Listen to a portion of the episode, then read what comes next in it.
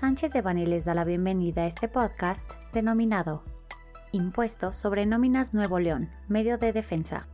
Les recordamos que este material es únicamente informativo, por lo que no puede ser considerado como una asesoría legal. Para más información, favor de contactar a nuestros abogados de manera directa.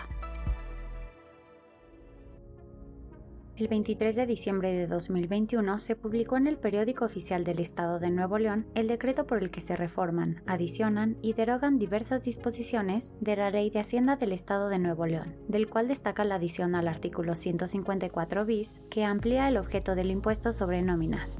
La disposición en cuestión establece que se deben incluir como parte del objeto del impuesto sobre nóminas todas las erogaciones que se realicen por conceptos que se asimilen a ingresos por salarios, de conformidad con lo dispuesto en el artículo 94 de la Ley del Impuesto sobre la Renta consistentes en 1. Remuneraciones y prestaciones en el sector público.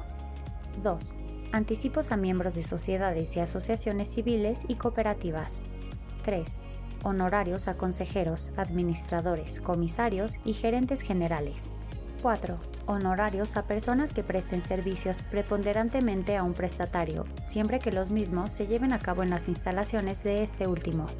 5. Opción de personas físicas que reciban honorarios por servicios personales independientes de tributar conforme al capítulo de ingresos por salarios.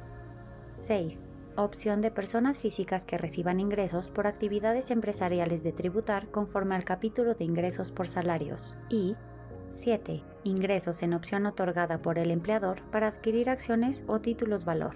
Constitucionalidad del decreto. Los conceptos que se buscan incorporar al objeto del impuesto sobre nóminas no guardan relación con la naturaleza del mismo, pues ésta se encuentra relacionada con la realización de pagos en efectivo, en servicios o en especie, por concepto de remuneraciones al trabajo personal subordinado. En específico, por lo que hace a la inclusión del objeto del impuesto al pago de anticipos a miembros de sociedades y asociaciones civiles y cooperativas, consideramos evidente la violación de derechos humanos, pues es claro que estos pagos no son realizados por de remuneraciones al trabajo personal subordinado, sino por el contrario, son anticipos de utilidades que se otorgan a los socios de dichas sociedades o asociaciones.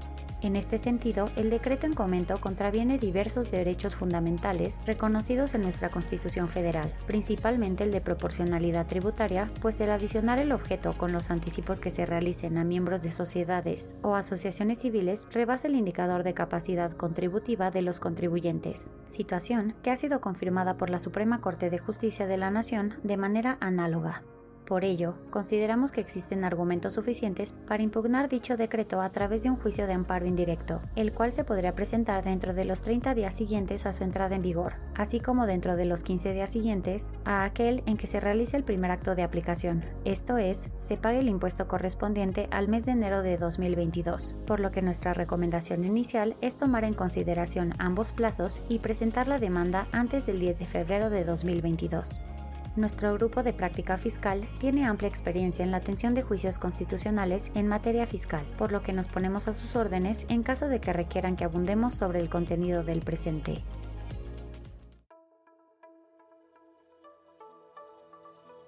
Este contenido fue preparado por Guillermo Villaseñor Tadeo, Emilio García Vargas, Héctor Manuel Villanueva Bosque y Andrés Guzmán Ruiz, miembros del Grupo de Práctica Fiscal.